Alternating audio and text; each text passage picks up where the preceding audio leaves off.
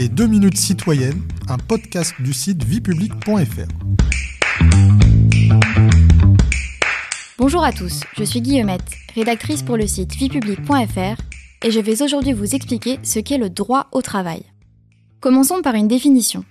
Le droit au travail est un droit à valeur constitutionnelle qui consiste à ce que chacun, sans distinction, puisse avoir accès à un emploi rémunérateur. Mais alors, quelle est la différence entre le droit au travail et le droit du travail?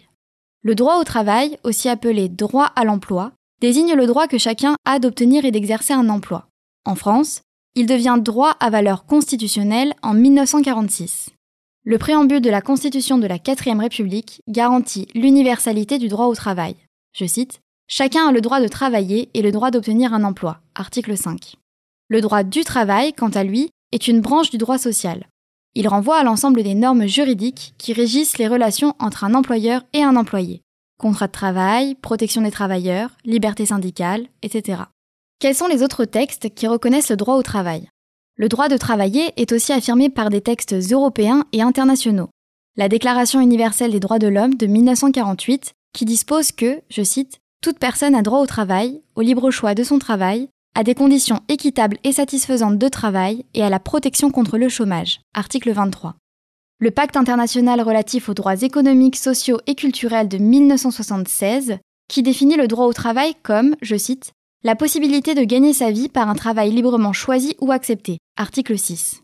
La Charte sociale européenne, révisée de 1996, qui affirme que, je cite, toute personne doit avoir la possibilité de gagner sa vie par un travail librement acquis. Article 1er. Ou encore la Charte des droits fondamentaux de l'Union européenne de 2012, qui rappelle que, je cite, toute personne a le droit de travailler et d'exercer une profession librement choisie ou acceptée. Article 15.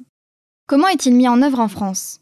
En 1848, le gouvernement provisoire instaure les ateliers nationaux destinés à fournir du travail aux chômeurs parisiens. Bien que brève, cette première tentative de mise en place du principe révolutionnaire de droit au travail impose l'idée suivante. C'est à l'État que revient la mission d'organiser le travail et de l'assurer comme un droit absolu.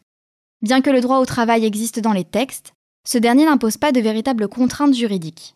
Les responsables politiques ont une obligation de moyens, mais pas de résultats. Ces derniers n'ont pas le devoir de fournir un emploi à tous les chômeurs, mais ils doivent adopter et mettre en œuvre des politiques visant à favoriser l'accès à l'emploi pour tous ceux qui le souhaitent. Dans une décision du 28 mai 1983, le Conseil constitutionnel affirme qu'il appartient au législateur, je cite, de poser les règles propres à assurer au mieux le droit pour chacun d'obtenir un emploi en vue de permettre l'exercice de ce droit au plus grand nombre d'intéressés.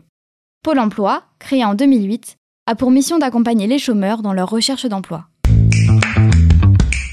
Vous pouvez réécouter ce podcast et toutes nos séries sur vos plateformes préférées et notre chaîne YouTube. N'hésitez pas à vous y abonner. Et pour en savoir plus, rendez-vous sur notre site internet viepublic.fr et nos réseaux sociaux. On se retrouve très bientôt. Au revoir à tous.